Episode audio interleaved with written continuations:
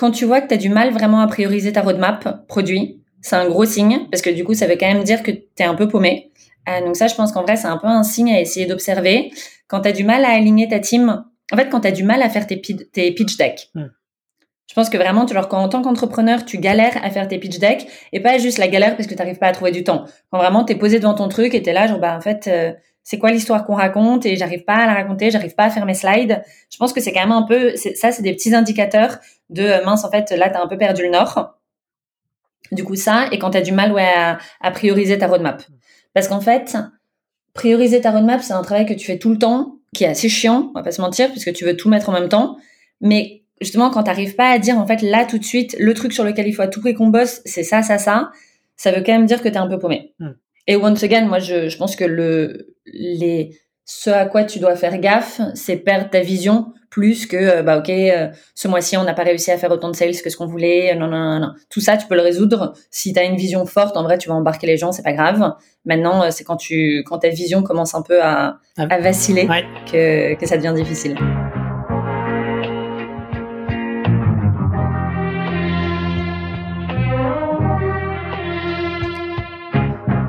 Bienvenue dans SaaS Club, le podcast qui vous partage les recettes gagnantes des SaaS français. Je m'appelle Eric Seclet et je suis copywriter freelance pour SaaS B2B. Le but de ce podcast est simple. Vous apporter sur un plateau les meilleurs conseils et retours d'expérience d'entrepreneurs de l'écosystème SaaS. À chaque épisode, direction les coulisses pour parler validation de l'idée, conquête des premiers utilisateurs, acquisition, pivot, mais aussi réussite et apprentissage. On abordera tous les sujets sans détour. Mais avant de démarrer l'épisode, pensez à vous abonner et à laisser une note plus un avis sur Apple Podcast. C'est le meilleur moyen d'assurer une longue vie à cette émission. Bonne écoute et bienvenue au club.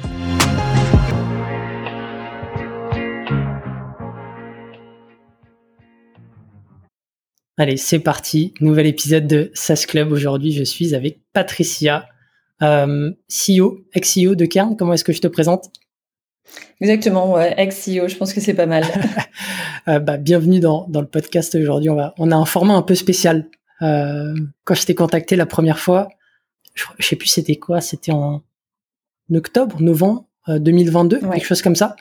Et, euh, et tu me disais qu'à ce moment-là, tu allais euh, fermer Kern. Ouais, on était dans les dans les grands doutes à ce moment-là et du coup j'étais un peu là genre ouh alors attends attends on, on en reparle très vite. Ouais, Ouais, complètement. Et entre-temps, bah, tu as acté la fermeture. Et, euh, et je dis que c'est un format un peu spécial parce qu'on parle souvent de du playbook euh, sur bah, comment monter sa startup. Et euh, pourtant, la plupart du temps, c'est euh, c'est la fermeture, euh, c'est euh, c'est l'échec parce qu'au final, c'est pas un échec d'avoir tenté et d'avoir lancé un projet, mais ça va pas au bout et il y a personne qui en parle. Donc toi, tu as, le courage d'en témoigner et euh, c'est super sympa, tu as, bien documenté la chose, donc euh, je suis super content de t'avoir.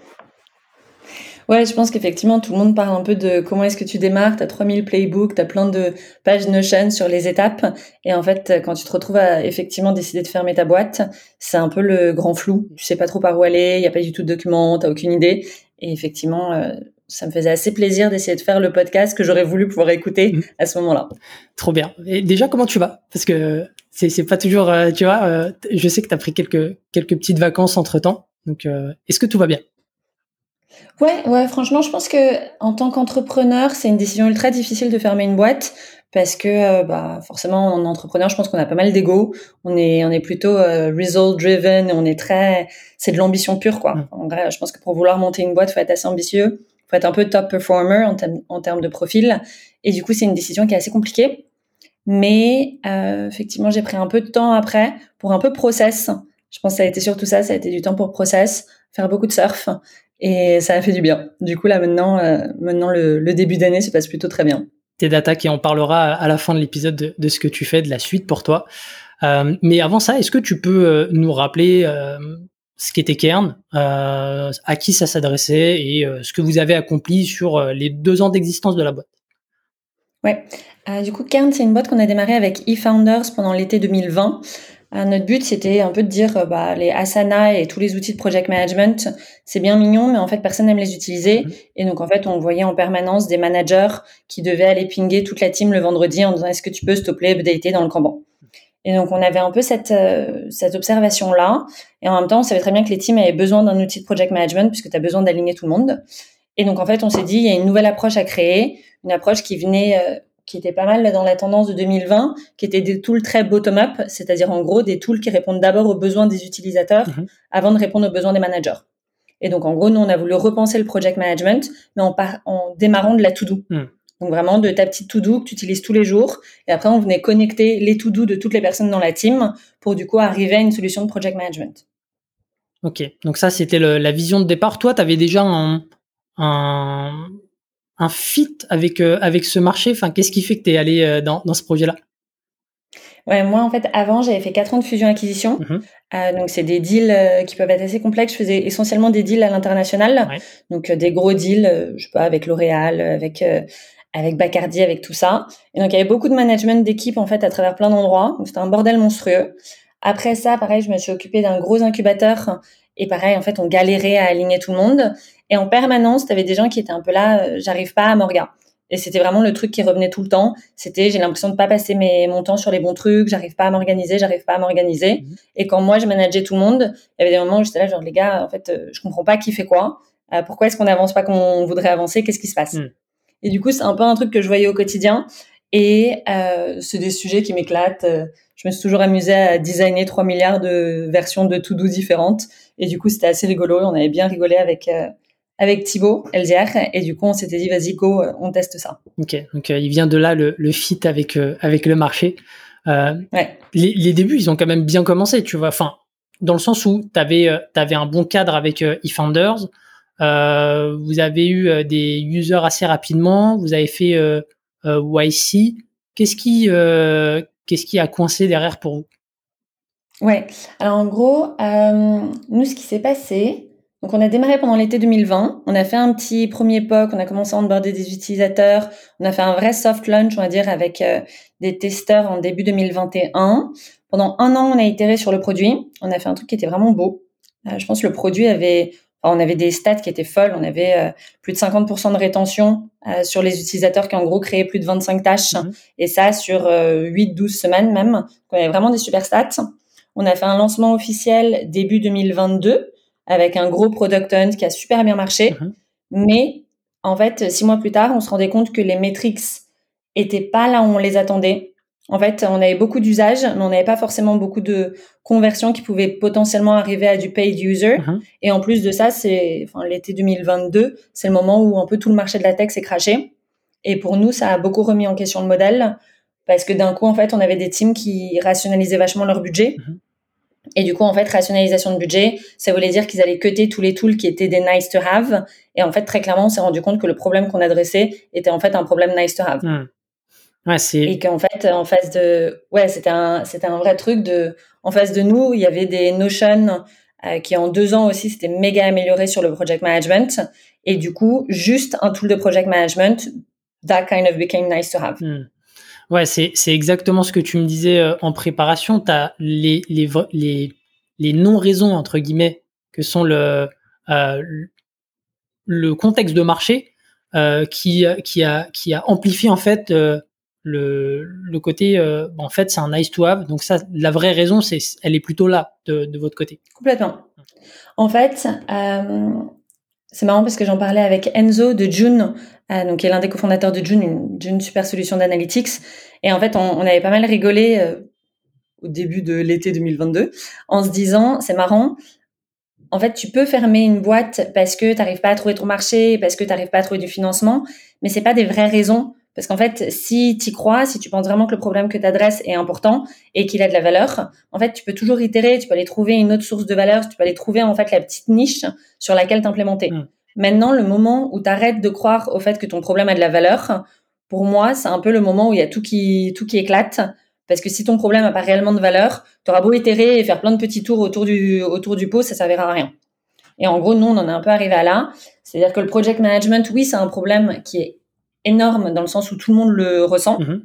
mais c'est un problème qui, selon moi, n'est pas suffisamment important. C'est-à-dire qu'en gros, you can go with it, tu vois, genre, you, you can live with it. Tu n'as pas besoin de le résoudre et c'est pas suffisamment valuable in the sense qu'en fait, euh, t'es pas prêt à investir de l'argent mm. pour le résoudre. Mm. En tout cas, juste le project management in itself is not enough. Et nous, effectivement, on venait vraiment résoudre ce problème du project management. Et du coup, bon, bah, en fait, devant nous, on avait des acteurs à la Notion qui viennent résoudre non seulement le project management, mais tout le knowledge base. Et du coup, ça, ça devient un, sujet suffisant. Hmm. Ouais, donc, euh, tout, tout ça mis bout à bout a fait que derrière ta vision, elle est un peu, euh, elle a perdu un peu en, puissance et que tu t'es dit, euh, bah là, je commence à me remettre en question. c'est, c'est peut-être pas forcément le, c'est peut-être pas forcément, on a peut-être pas, on a un beau produit avec un usage. Euh, un millier d'utilisateurs, euh, c'est ça hein euh, Ouais, on avait franchement quand on a fait notre euh, notre launch sur Product Hunt, on a on a tapé des, des milliers d'utilisateurs, c'était top.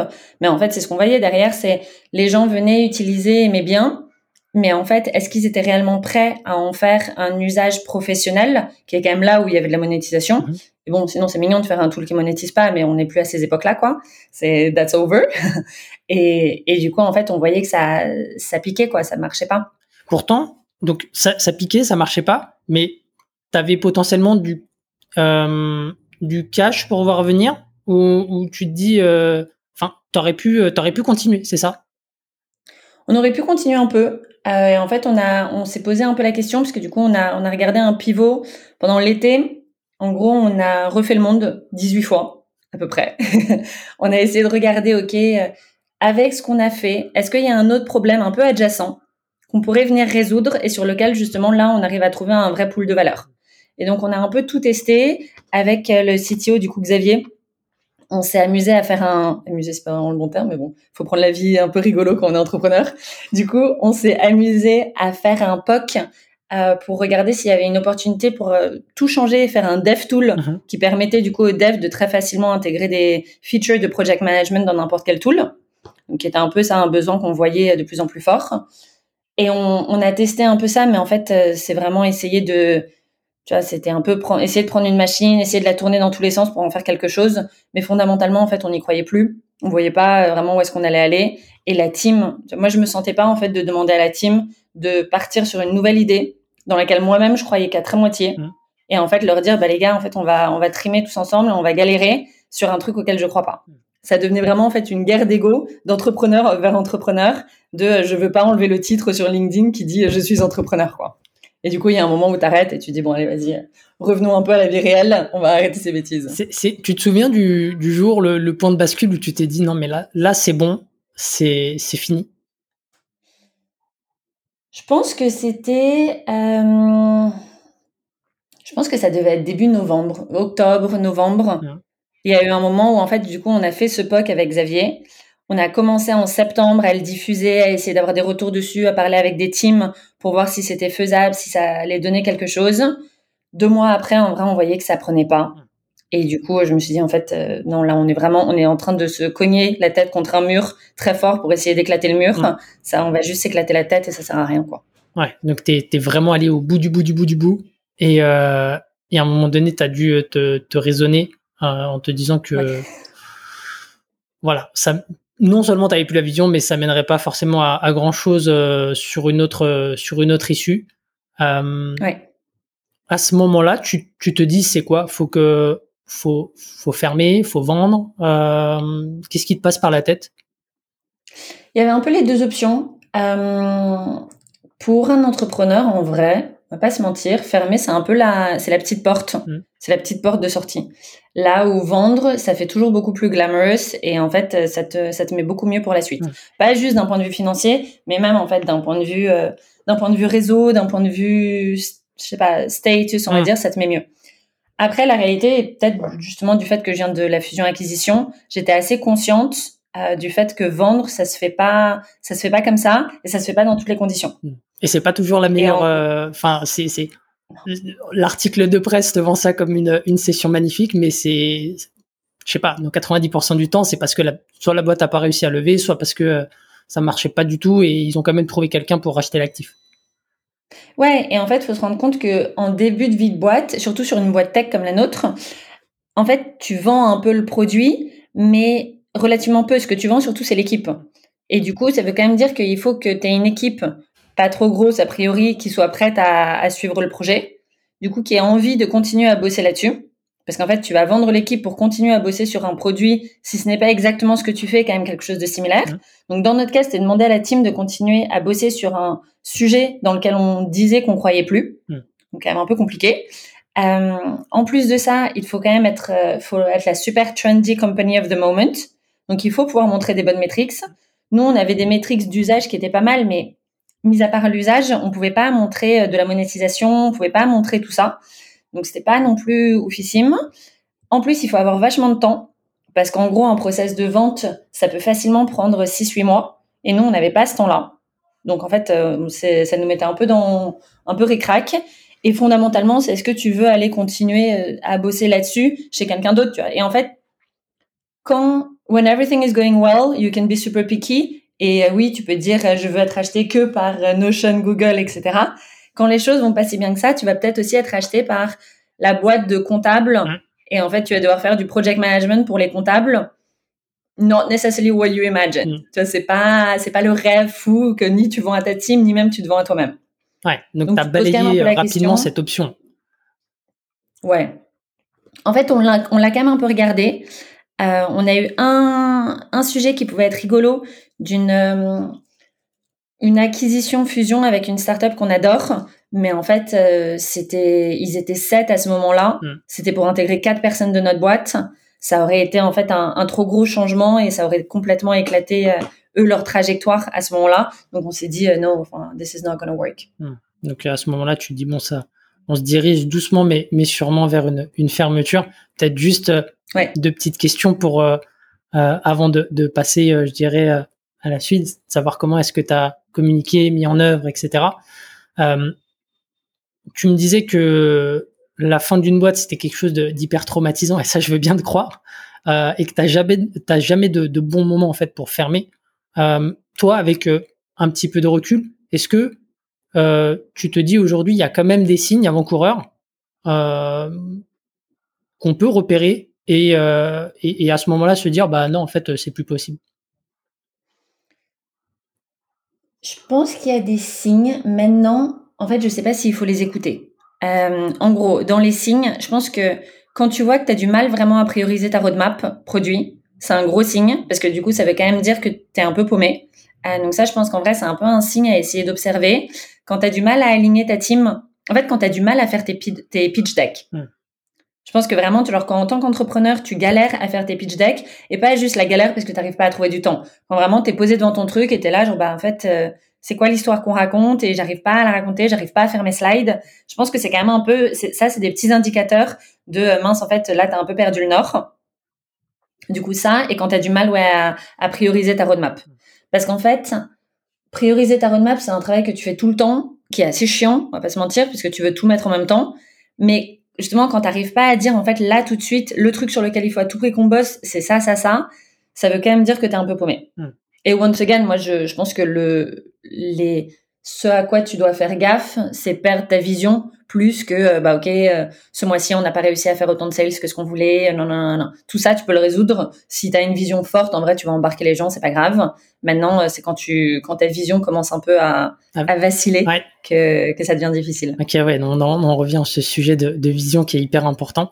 Euh, je vais te poser la même question qu'à Emeric d'Agora Pulse qui est passé dans le podcast. C'est quoi la limite pour toi entre la persévérance et l'acharnement? Entre la détermination et l'obstination euh, Pour moi, c'est est-ce que tu engages que toi ou est-ce que tu engages aussi justement ta team et, et tes invests dans une histoire dans laquelle tu crois pas? Je pense qu'en fait, pour moi, ça a vraiment été ça. Euh, je suis quelqu'un qui aime bien beaucoup bosser. Donc, du coup, en fait, les histoires de work-life balance, etc., je pense que c'est ultra important. Mais moi, par exemple, c'est pas quelque chose où, où je me dis, ah mince, là, c'est le moment où, euh, où tu bosses trop, ou ça prend une trop grande part dans ta vie. Ça, non. Mais par contre, c'est vraiment le moment où tu te dis, euh, bah, en fait, euh, tu vas demander à des gens de continuer à, investir dans une boîte. Est-ce que toi, tu crois assez pour pouvoir leur demander ça de façon honnête ou pas? Et du coup, ouais, pour moi, c'est un peu ça le point d'inflexion. C'est être réaliste sur est-ce que tu es juste en train de toi t'embarquer dans une utopie et dans ce cas-là, go for it. Genre, c'est, c'est, c'est l'éclate et au pire, tu te prends un mur, mais c'est pas grave. Ou est-ce que tu es en train d'envoyer tout le monde dans un mur ensemble? Ouais, tu es obligé de penser plus large euh, pour, pour déterminer ça. Euh... Ouais, vas-y. Je pense pour moi là-dessus, il y a eu un, un, moment qui a été ultra charnière. On avait un de nos employés, un gars vraiment génial, un super, un super dev, qui a deux filles, deux ados, et qui me disait qu'il commençait du coup à vachement réfléchir à comment est-ce qu'il pouvait mettre de l'argent de côté pour du coup la, la suite de leurs études, etc. Et qu'il avait besoin un peu d'avoir une forme de, de reassurance, on va dire, sur le futur. Ouais, et en fait, je me rendais compte, ok, c'est dur pour moi de lui dire que ça va aller. Mm. Et même si, of course, les, tes employés sont tout à fait conscients, ils décident de postuler dans une boîte early stage, mais je trouve que tu as quand même un peu un devoir de pas les emmener dans une espèce de mascarade et au moins, genre, toi, d'être sûr que tu y crois à fond quand tu leur demandes d'y croire avec toi. Ouais, c'est ça, parce qu'il y a des risques, tout le monde les comprend. Maintenant, il faut que ce soit euh, un minimum euh, calculé et euh, si tu y crois, bah, quelque part, t'as rien à te reprocher. Par contre, si t'embarques du monde alors que tu y crois à moitié, là, c'est plus problématique. Exactement. ok. donc, vous avez acté la, la fermeture. Tu as acté la fermeture peut-être en tout cas psychologiquement euh, aux alentours de novembre 2022. Euh, Vient ensuite la, la, communication en interne et en, externe. Toi, tu t'y es pris dans, dans quel ordre? Tu as d'abord communiqué aux équipes, puis euh, aux invests, puis aux clients? Enfin, comment ça s'est passé? Euh, Alors, je pense, je dirais que interne et euh, invest, on a commencé à surtout communiquer sur les doutes à partir de l'été. Donc en fait, tout le monde était au courant sur le fait que, OK, euh, things are not looking the best. Euh, mais par contre, on était, je pense que moi, clairement, j'étais pas du tout convaincue à ce moment-là qu'il fallait arrêter. Et du coup, on communiquait plutôt sur, bon, voilà, là, aujourd'hui, euh, la situation, c'est qu'on a des doutes sur ABC. Voilà ce qu'on va faire pour essayer d'y remédier. On va faire tel POC, on va essayer telle chose, etc. On croit en ça.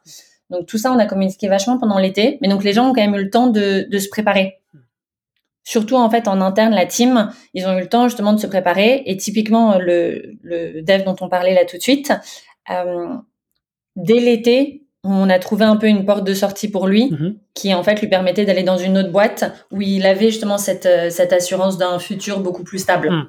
Donc en gros dès l'été on a un peu communiqué, dès en fait dès que tu as des doutes et, euh, et après une fois que ça a été acté, une fois vraiment je me suis dit ok euh, finito finito, la team je leur ai dit.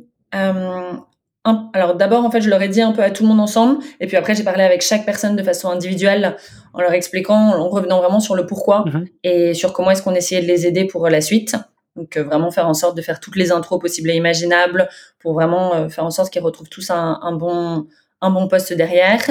Et les invests, du coup pareil, on a communiqué en novembre en leur disant, en fait en septembre déjà, on a communiqué sur, on a fait le POC c'est pas trop ce que ça va donner. Mhm. En octobre, on a communiqué sur bon là euh, tricky tricky et en novembre sur le euh, we don't believe in it anymore. Hmm.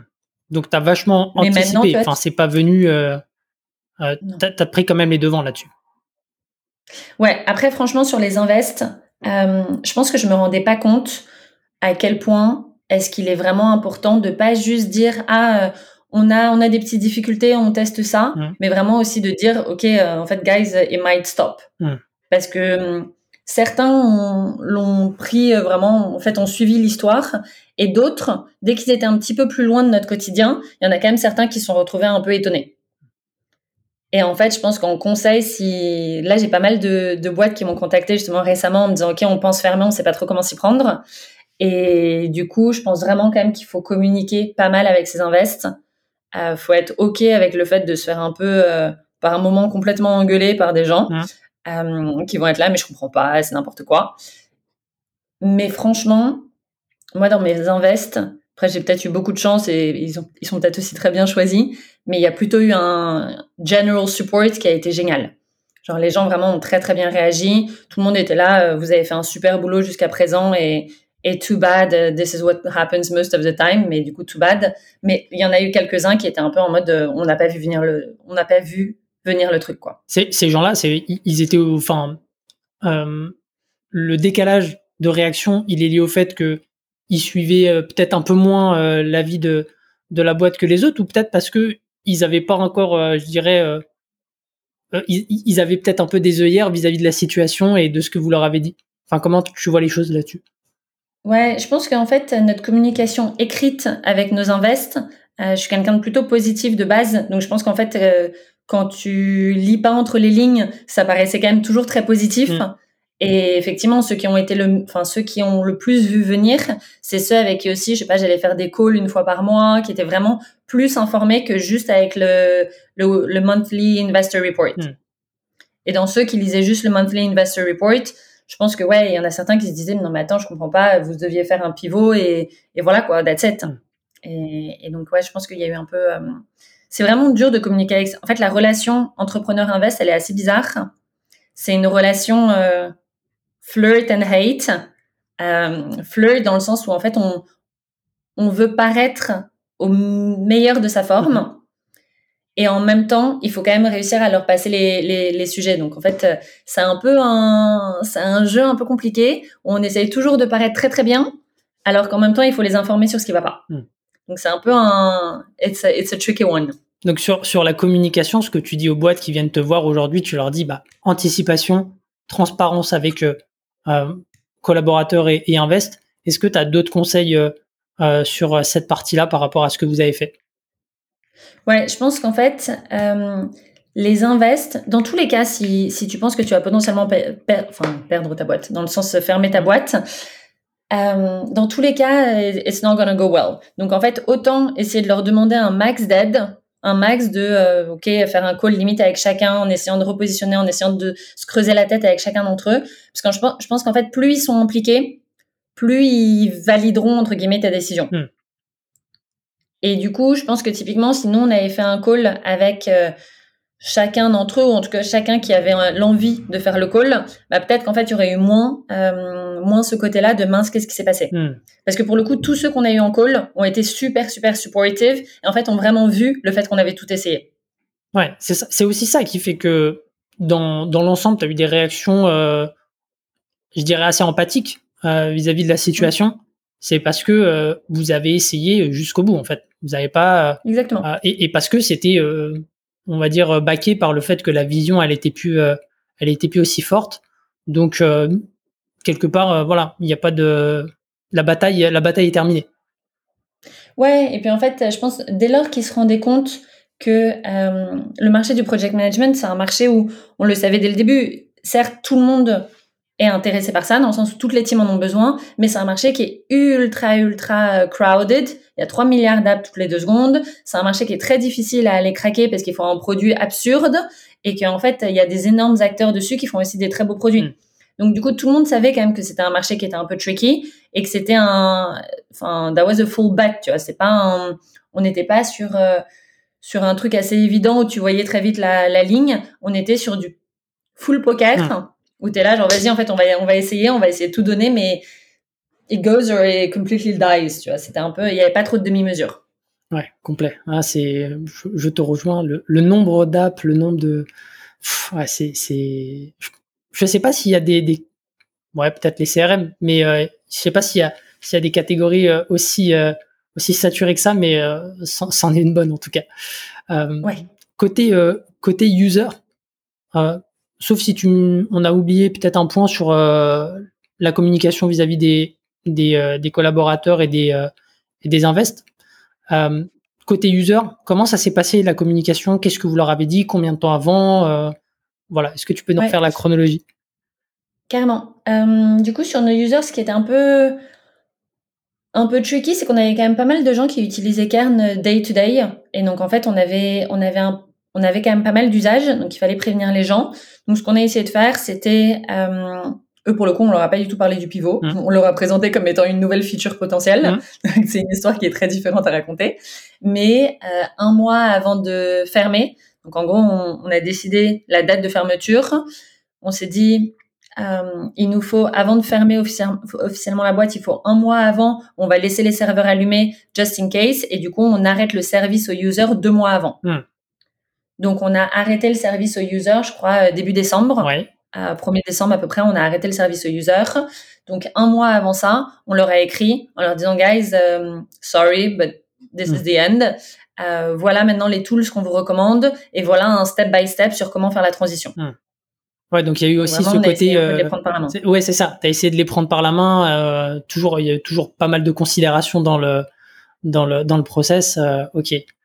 Et euh... ouais, ben, ouais, vas-y. Ouais, en fait, le truc c'est que surtout au début de la vie d'un tool, entre guillemets, t'as des utilisateurs qui ont décidé de te faire confiance. Bon bah c'est trop chouette, tu vois, genre tu, tu, veux essayer aussi de leur rendre aussi bien que tu puisses leur rendre.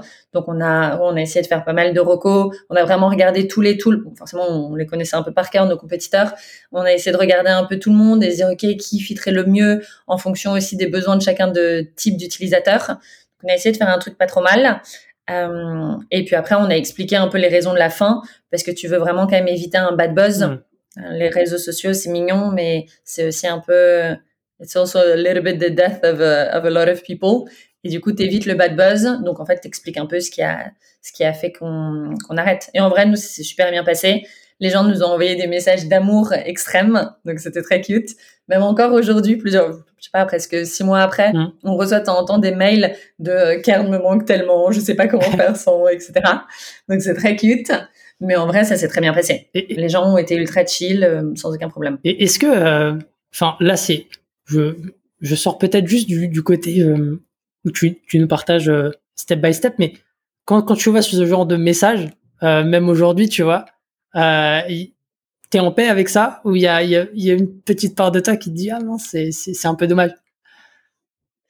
Il y a une part de moi qui se dit ah c'est fou, on avait on avait quand même en fait on avait créé un produit qui avait énormément d'amour, enfin pour lequel on va dire nos, nos users avaient énormément d'amour. Hmm. Genre uh, there was a lot of love around the thing quoi. Et et c'est rigolo et en fait euh, non, je, je, dirais le sentiment principal c'est un peu de la fierté. Hmm. Je trouve franchement genre par moment je suis trop fière de ce qu'on avait fait et, et c'est assez cool quoi. Hmm. Euh, là pareil sur notre sur le site du coup de Kern, on a mis un petit un lien vers un peu euh, notre histoire et sur laquelle il y a des gifs du produit, il y a pas mal d'images and co. Mm.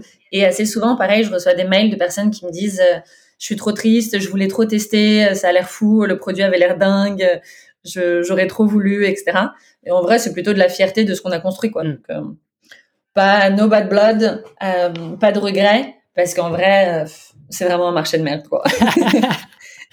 ok. Et bon, pour transitionnons, disons, sur, sur, la, sur la fermeture. Euh, maintenant, une fois tu as, prévenu, on va dire, euh, toutes les personnes euh, concernées, toutes les parties prenantes, fermer une boîte, ça reste quand même un process extrêmement compliqué. Il y a peu de documentation.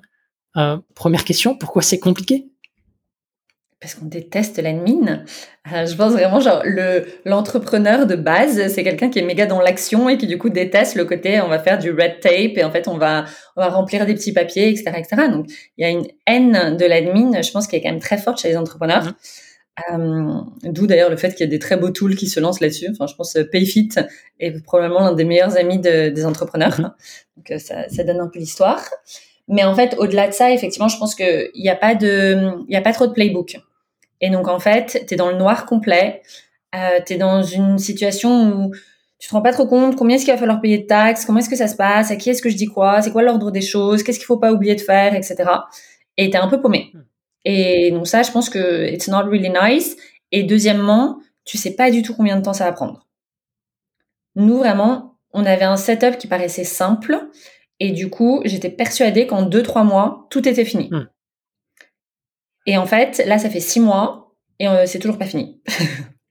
Donc c'est un peu l'enfer. T'en as, en as encore pour combien de temps, tu sais? Normalement, ça devrait être fini dans un mois. Mmh. I don't know. C'est un peu le. Et en fait, euh, qu'est-ce qui prend du temps? Il y a deux choses. Donc nous, juste pour euh, expliquer, on avait un, un, setup où en fait on avait une boîte américaine mmh. Qui était la boîte principale, qui avait du coup après une filiale française. Mmh. Donc en fait, nos levées de fonds, etc., tout était mis sur la boîte américaine. Et puis après, on transférait les fonds de la boîte américaine vers la boîte française, mhm. sur laquelle on avait nos emplois, puisque tous nos emplois étaient en France. Et du coup, on avait nos emplois, nos dépenses, etc. Tout ça, tout ça venait sur la France.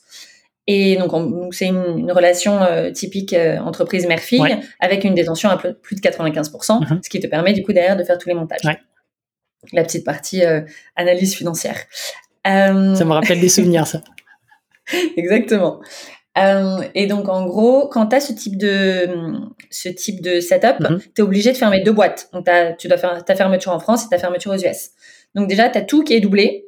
Tu as tes frais aussi qui sont doublés Mhm. parce qu'il te faut, du coup, dans chacune des deux géographies, avocat et comptable. Mhm. Donc, en fait, euh, t'en finis assez rapidement. En fait, tu peux aller taper du euh, 5000 euh, euros ou dollars, en ce moment, c'est la même chose. 5000 euros par service. Donc, en fait, tu as minimum déjà un 20 000 euros pratiquement qui part juste en frais. Énorme. Ça, c'est quand même un peu, un peu compliqué. Euh, et puis après, sans parler, euh, donc, du coup, après de tous les, les autres frais, euh, typiquement en RH, qui est un peu la première partie que tu vas démarrer, tu as tous les frais relatifs à tes employés. Donc, en fait, en tant qu'entrepreneur, tu es dans le flou, tu sais pas combien est-ce que tu vas payer et tu sais pas combien de temps est-ce que ça va prendre. Les, les, Et donc, tu es complètement dépendant d'autres personnes. ju- juste pour cette partie frais, c'est quoi un peu les grandes catégories de, de frais euh, dans, dans, dans ce process-là? Ouais, tu as tes frais, euh, donc tout ce qui va être relatif au, à tes RH. Donc en fonction de euh, est-ce que tu sors, euh, est-ce que tes employés en fait partent euh, de façon volontaire parce qu'ils ont trouvé un job ailleurs? Est-ce que tu fais des ruptures co? Est-ce que tu fais des, hum, des licenciements? Nous, on a eu la chance de pas du tout avoir à faire de licenciement, donc on était plutôt bien. Mais il faut quand même compter par employé que potentiellement, du coup, ça va te prendre trois mois de salaire chargé, Ah ouais, ok. plus du coup les soldes de tout compte. Ouais, c'est- Donc en fait, mine de rien, c'est aussi pour ça que tu peux pas attendre la dernière seconde pour décider de fermer ta c'est boîte. ça, faut anticiper parce qu'en fait, faut du cash. Il faut vachement de cash. Moi, enfin, je pense qu'il faut à peu près euh, entre 3 et 4 mois de cash plein, donc c'est-à-dire en Mhm. gros vraiment le, le de ton burn en fait euh, mensuel. Il te faut à peu près 4 mois de burn minimum pour aller fermer. Mhm. Ok. Donc, c'est quand même, euh, enfin en vrai, il faut un peu compter entre 4 et 6 mois. Donc c'est quand même assez énorme. Donc tu peux pas décider à la dernière seconde de dire bon vas-y en fait c'est pas grave ça va pas marcher on, on, on arrête quoi. Donc du coup tu as tes frais relatifs à tes RH. Après du coup tu vas avoir euh, tes frais relatifs à tes comptables et à tes avocats. ok. Ouais, J'imagine que eux, ils sont aussi salés.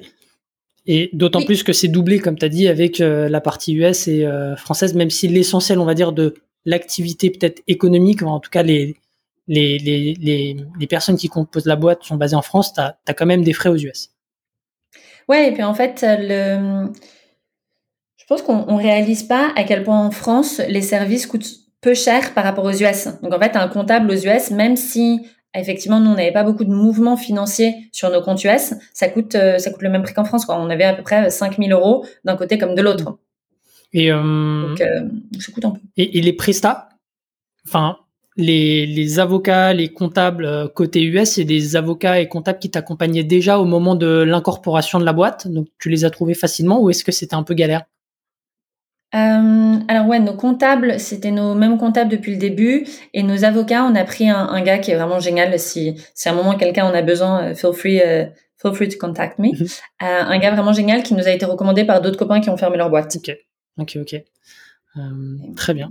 Donc, euh, frais RH, juridique, comptable. Euh, est-ce que, donc concrètement, est-ce que tu peux revenir étape par étape sur comment est-ce que vous avez fermé la boîte? Je crois que tu avais listé euh, 7-8 points. Est-ce que tu, tu Ouais. peux nous en parler? Ouais, carrément. Donc en premier, il y a vraiment gérer la partie RH. Donc la partie RH, c'est voir avec chacun des employés comment est-ce que comment est-ce que tu fais leur sortie. Euh, une donc, once again, licenciement, nous on n'a pas fait, donc je saurais pas parler de ça. Mhm. Euh, maintenant, une rupture co, il faut quand même compter que à minima, ça prend un mois et demi. Mhm. Donc en fait, faut pas non plus attendre la, la dernière seconde. Donc en gros, ça te prend à peu près un mois, et- pas juste de cash, hein, ça prend un mois et demi de process. Ouais. Parce que euh, tu dois faire euh, toute la paperasse, puis après il y a deux mois de ci, pardon, deux semaines de ci, etc., etc. Donc faut quand même compter un mois et demi. Donc si tu comptes fermer pour euh, le 31 décembre, faut prévoir quand même de faire ça un peu en amont. Donc d'abord tu gères toute la partie RH. Après euh, tu t'occupes du coup de faire la- les fermetures juridiques. Mhm. Donc fermeture juridique, tu peux les initier avant même d'avoir fait ta clôture comptable. Ok, Donc en gros, tu peux faire euh, et en France et aux US, tu peux les faire en, en parallèle, les mises en place de tes liquidations. Donc en gros, dire que tu fermes la boîte. Quand tu as un setup comme le nôtre avec une boîte US puis une boîte française, ce qui va se passer, c'est qu'en gros, euh, la forme de liquidation, c'est ce qu'on appelle une TUP, donc une transmission universelle de patrimoine. Ça veut dire que tout ce qui appartient à la boîte française va remonter à la boîte US. Hmm. Donc ça, c'est un peu, c'est de la paperasse comptable et juridique. Euh, donc tes avocats font tout le tout le tralala euh, qui va te permettre d'avoir ton cabis qui donnera effectivement le le, le fait qu'il est désormais officiel que ta boîte a été radiée Mhm. et que du coup ta boîte a été fermée. ok. Donc d'abord, tu t'occupes de toute la partie juridique. T'arrêtes bien tous tes paiements, donc tout tes tools, etc. Euh, entre autres, tous les machins qui s'update annuellement, que tu as oublié que tu payais. Donc tu t'assures de bien, bien tout arrêter. Euh, attention, cependant, sur Payfit et Alan, il faut être sûr du coup de ne pas arrêter avant d'avoir fini tous les paiements nécessaires. Donc euh, attention à ne pas les arrêter trop vite. Après, du coup, effectivement, tu arrêtes Payfit et Alan parce que c'est des, c'est deux logiciels où juste le fait de retirer les employés ne suffit pas à fermer les comptes. Je le dis, je le spécifie parce que nous, effectivement, on n'était pas au courant et du coup, on a payé euh, un mois en plus de Payfit. Euh, le problème de pas arrêter tes tools, c'est avant tout que du coup, tu as des paiements qui continuent à tourner et donc pour tes clôtures comptables, c'est un peu plus galère. Donc c'est pour ça qu'en fait, il faut quand même vachement arrêter tous tes tools en amont pour t'assurer euh, que tu peux faire ta clôture comptable au bon moment. Donc en gros, la plupart des clôtures comptables se font soit euh, fin d'année, en fait au, dernier paiement fin d'année ou dernier paiement en mars, mhm. ça dépend un peu des boîtes, mais c'est chiant de faire une clôture comptable à un moment random dans l'année. Ok. Donc en gros, tu essayes un peu quand même de tout bien timer. Une fois du coup que tout ça c'est fait, tu peux effectivement passer à la clôture comptable. Ça prend 10 000 ans. Mhm. Euh, même quand t'as pas beaucoup de paiements, même quand c'est pas complexe, mais en fait, faut faut réaliser que t'es un peu un t'es un peu un client euh, useless quoi. Ouais, ouais, ouais t'es en fin de vie. mort. Ouais, voilà, tu vas tu vas plus les payer après. Mm. Donc en fait, euh, t'es last one dans la to do. Si on, je pense que sur Kern, t'aurais eu un petit bandeau rouge qui dirait Hey, don't forget me. ok. Ouais, non mais c'est c'est clair. Donc c'est un peu ça. Ouais, donc du coup, euh, partir relou de la compta. Et une fois que tout ça c'est fait, euh, tu passes à tes taxes, ton moment préféré dans la vie d'un entrepreneur. Du coup, tu payes tes taxes, tout ça, tout ça, tu fais ta clôture US. Et là, normalement, donc c'est au moment où nous on en est, mmh. on, est on a découvert le montant de nos taxes en France. Euh, et du coup, là, on devrait découvrir le montant de nos taxes aux US dès que notre, notre clôture comptable US est finie. Mmh. Et après, bah, s'il te reste de l'argent, tu repasses aux, aux invests. Et puis, once that is all done, you can officially say bye bye.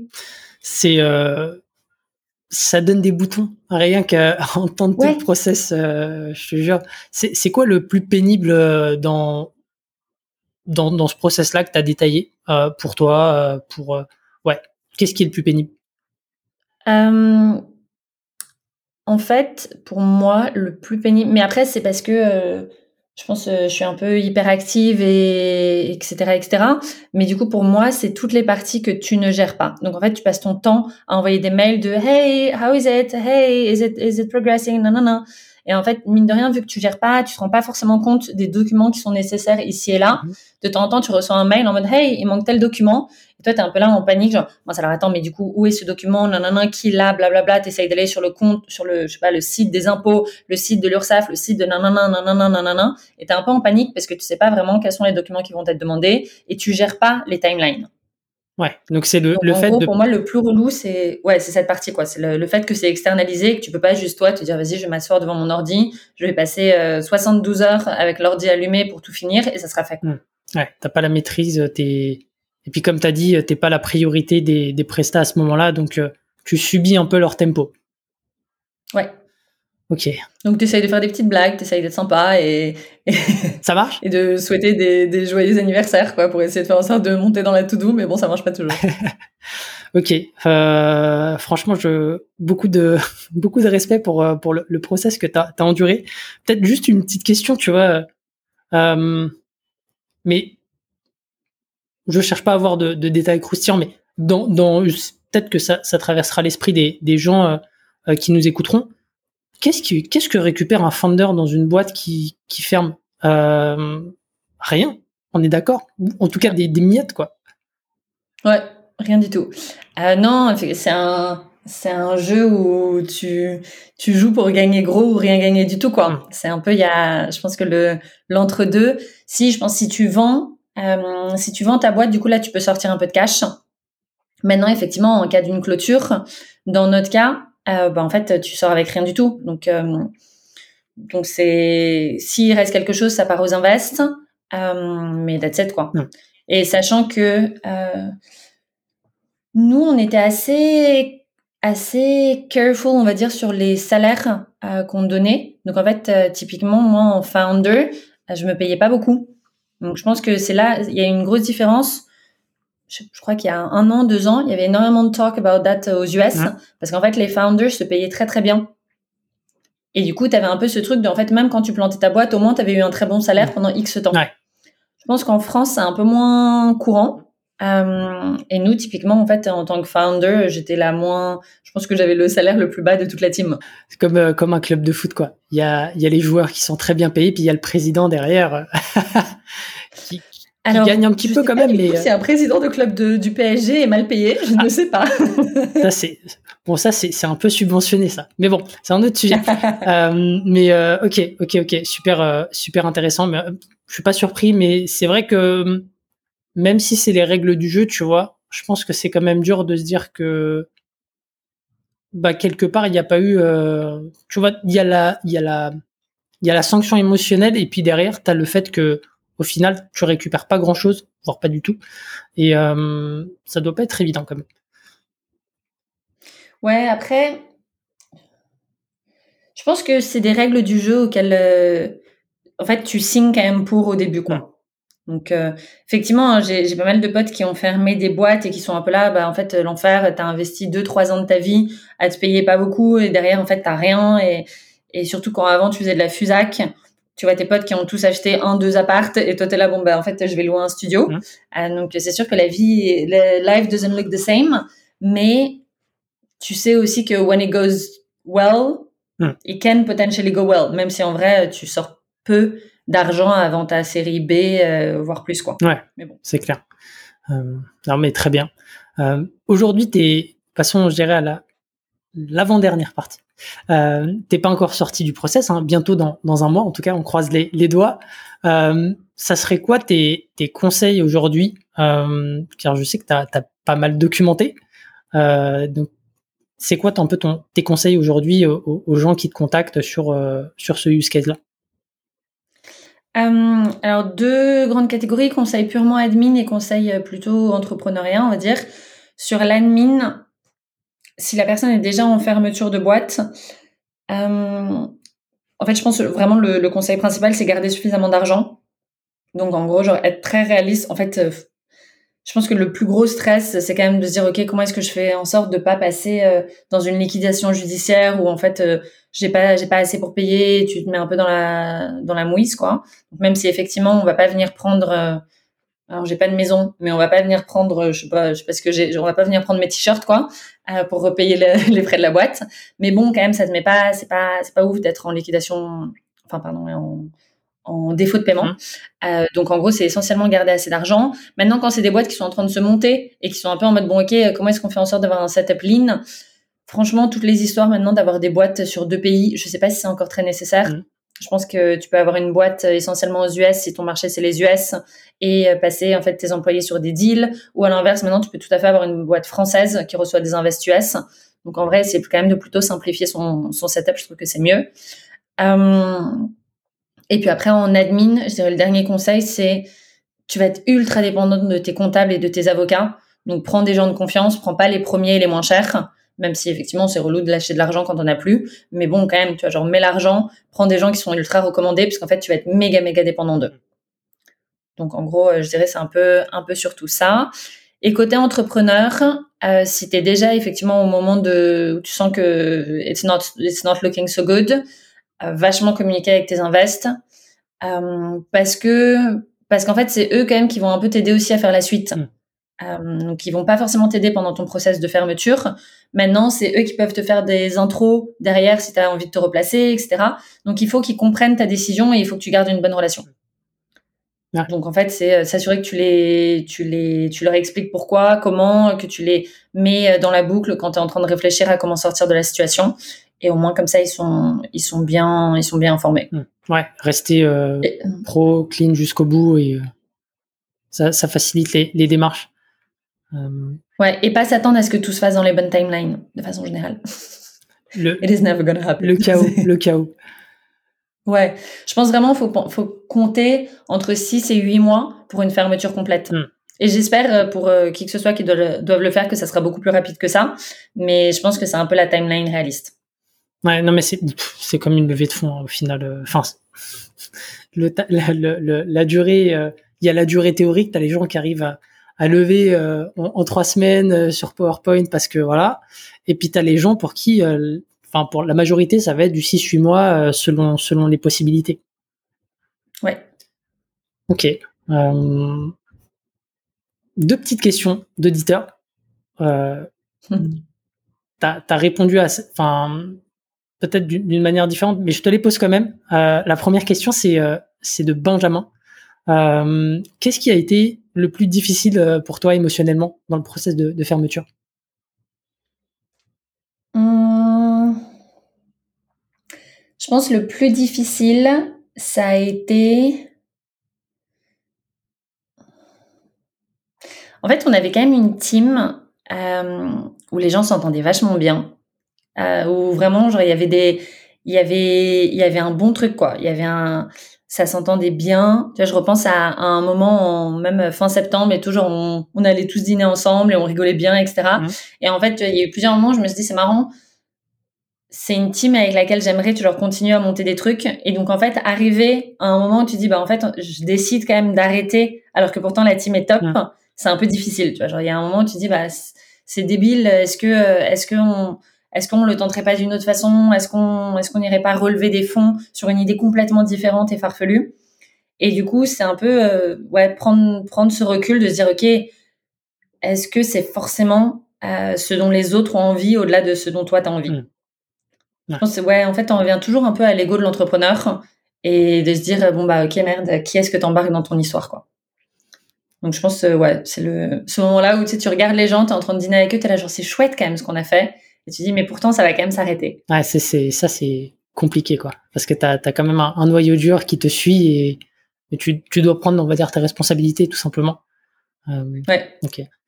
La deuxième question, c'est de, de Victor. Euh, comment est-ce que toi, tu as accepté l'échec?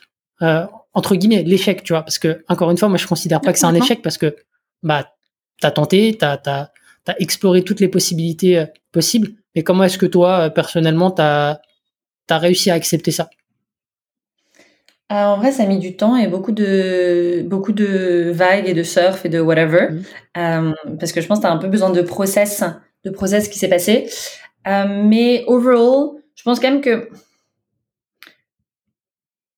j'ai eu la chance de faire les choses de façon un peu positive et bon, voilà, en fait, je pense que finalement, le l'espèce de motto que tout le monde dit, euh, you have to enjoy the journey, etc. J'y croyais pas trop. Je trouvais ça, que, je trouvais que c'est très bisounours, c'est très euh, on va dire même. Mm. Mais en fait, c'est assez vrai. Et il y a un moment où tu te rends compte de tout ce que tu as appris et tu es un peu en mode, mais en fait, c'est ouf, j'ai fait le meilleur MBA que je pouvais faire de ma vie, quoi. Mm. Et donc, en fait, il y a un peu un moment où il faut réussir à le prendre comme, OK, ben, en fait, t'as fait un, t'as fait un très bon MBA, t'as fait une super expérience, t'as appris un truc de ouf. Donc, typiquement, je pense, dans mon cas, il y a eu beaucoup d'apprentissage de management. J'avais déjà managé des équipes avant, mmh. Euh, dans mes tafs d'avant, mais en fait, c'est ultra différent de manager des gens et de et d'être l'employeur. Parce qu'en fait, tu as une responsabilité différente. C'est pas juste, OK, je veux m'assurer qu'à la fin du mois, la personne a fait ses KPI. Là, c'est vraiment, en fait, plutôt une question de euh, cette personne dépend financièrement de la boîte. Donc, comment est-ce que tu as aussi, toi, un rôle envers cette personne? Donc, c'est assez rigolo. Et puis, tu veux faire monter la personne en compétences, etc., etc. Tu as besoin que la personne évolue dans ta boîte. Donc, tu as une perception qui est très, très différente de celle du manager. Et donc, je trouve que tu apprends énormément en management. Tu apprends aussi beaucoup en erreur de recrutement, on va pas se mentir. Tu vires des gens, tu t'embauches des gens, tu mets des, tu mets des espèces de grilles. Donc, en fait, tu apprends plein de choses. Tu apprends à devoir aligner non seulement sur les missions, mais effectivement, enfin, les missions dans le sens les jobs to be done, mais les missions, la mission de la boîte, quoi, donc sur l'avenir, ce qui est assez rigolo. Tu apprends à responsabiliser des gens, donc justement à essayer de te demander comment est-ce que tu vas faire de cette personne un futur manager. Donc c'est assez, c'est des, c'est des mises en situation qui sont ultra intéressantes. Euh, donc c'est cool d'avoir appris ça. Euh, dans mon cas, je pense que j'ai énormément appris en produit. Ouais. C'est un, faire une app de project management et de to-do, c'est, c'est une cata parce que, comme on l'a dit, il y en a 3 milliards et la concurrence est très élevée. Dans le sens, euh, they've got a very, very good level. Et en plus, on a fait ça avec eFounders, donc euh, ils nous poussaient comme pas possible, ce qui était génial, quoi. Donc, je pense qu'on a vu tous les use cases possibles et imaginables du PLG. Et donc, en fait, ça, c'est quand même très, très cool. Et puis après, t'apprends, bah, t'apprends vachement sur toi-même et, tu grandis un peu, quoi. Donc, t'apprends à gérer ton ego. tout comme pas mal. Donc, si, je résume au final, la manière dont tu as réussi à processer tout ça, c'est d'une part prendre un peu de recul, euh, tu as pris du temps pour toi, et euh, tu as regardé aussi dans le rétroviseur toutes les choses que tu avais accomplies, euh, tout ce que tu as appris durant euh, ce, ces, deux années de voyage. Et, euh, et d'ailleurs, je, je, transitionne du coup avec, avec le mot de la fin. Aujourd'hui, ça va te servir. C'est quoi la suite pour toi? La suite, pour moi, je reviens un peu à mes, à mes amours et euh, de la FUSAC et puis après euh, des logiques d'incubateur. Donc plutôt en fait accompagner des équipes sur euh, bah, pas mal sur leurs sujets produits justement, euh, donc en gros, l'idée c'est d'aider les teams à faire un peu des audits produits mhm. sur certains de leurs funnels les plus intéressants, enfin les plus importants plutôt. Donc comment est-ce que tu fais un bon onboarding? Donc, Typiquement euh, la création de compte d'un nouveau d'un nouveau user. Donc comment est-ce que tu t'assures que le user va arriver de je découvre l'app jusqu'à euh, je tombe amoureux de cette app. Donc ces revues de funnel là, les revues de funnel de viralité mhm. et aussi tous les revues de funnel d'intégration. Donc en fait c'est un peu faire du product growth et du coup, en fait, j'aide des teams sur ces sujets-là. Donc plutôt en format freelance. Mmh. Et, et, du coup, pour le moment, c'est assez rigolo. Et euh, on te contacte comment euh, pour, pour ce genre de mission ou t'es peut-être full, j'en sais rien? Bah, On peut me contacter euh, plutôt par mail. Et du coup, bah, je, je, te filerai mon mail, mais en vrai, pour le moment, même, on peut encore me contacter sur patricia.kern.app. Ouais. C'est le mail le plus facile. euh, donc, du coup, en fait, euh, en vrai, il, reste, il reste ouvert pour le moment. Okay. A vita aeternam, je ne le quitterai jamais. Très bien. Ça sera la legacy. Non, mais c'est euh, ouais, c'est vrai que ton, ton, ton, mail il est, il est hyper simple et mais c'est marrant de tu vois tu gardes un petit souvenir et, et tu gardes le pas le meilleur dans le sens c'est juste un email mais au moins t'as as ce t'as ce petit rappel là. Euh, juste une dernière question. Ouais, J'avais pas prévu de te la poser, mais euh, tu as souvent des défendeurs euh, qui disent qu'ils ont, été, ont été piqués par le, par le virus, tu vois, de l'entrepreneuriat. Toi, tu te vois un jour remonter une boîte? Ouais, je pense que tu m'aurais demandé il y a un mois, je t'aurais dit, je sais pas, j'en sais rien. Là, je, I don't know. Et de plus en plus, je pense que c'est quand même assez rigolo, quoi. On va pas se mentir. C'est un, it's a roller coaster, etc. Mais euh, c'est fun, quoi. Il y a des moments qui sont rigolos et puis tu as un peu l'impression que c'est comme ça que tu que tu t'amuses à changer le monde. Donc, euh, je pense euh, il y a deux il y a deux domaines qui m'éclatent. j'ai toujours voulu monter une j'ai toujours voulu monter une boîte en health tech, mm-hmm. donc tout ce qui est sujets médicaux. Donc ça, il y a quand même pas mal de petites choses. Du coup, je commence un peu à regarder le sujet avec un, un copain qui est médecin. Et, euh, et puis après, sinon aussi, il y a mes, mes premiers amours de la fusion-acquisition. Donc, je sais pas encore, sinon si on va pas remonter avec, euh, avec deux potes de, de Fusac, un peu une boîte relative à, à la Fusac. Ok. Donc, deux sujets qui n'ont absolument rien à voir. Mais euh, on verra. Pour le moment, j'attends un peu. On verra plutôt l'année prochaine. Mmh. Mais you never know. Ok. Donc, tu te laisses un, un petit peu de temps, mais c'est euh, c'est dans un coin de ta tête. Euh, super. Bah écoute, merci euh, beaucoup Patricia. C'était euh, hyper cool d'avoir ton, ton témoignage. Pas facile. Donc encore merci d'avoir partagé. Et, le meilleur pour la suite, tout simplement. peu importe, peu importe la, suite pour toi, peu importe le, le projet. Et puis moi, je vous dis à la semaine prochaine pour un nouvel épisode. Ciao. Salut Patricia. Merci beaucoup Eric. À la prochaine. SAS Club c'est terminé pour aujourd'hui. Enfin presque. Si vous avez retenu un ou deux conseils, techniques ou apprentissages, alors pensez à noter SAS Club 5 étoiles sur Apple Podcast avec un petit commentaire pour m'encourager. Et si vous êtes de la team Android, pas de problème, partagez simplement un épisode qui vous a fait kiffer sur vos réseaux sociaux. C'est ce qui m'aide à gagner en visibilité et m'encourage à produire toujours plus d'épisodes. Enfin, si vous voulez collaborer avec un copywriter qui comprend les enjeux métiers et business d'un SaaS, envoyez-moi un message sur LinkedIn, Eric Seclet, S-E-C-L-E-T. Encore merci et à la semaine prochaine.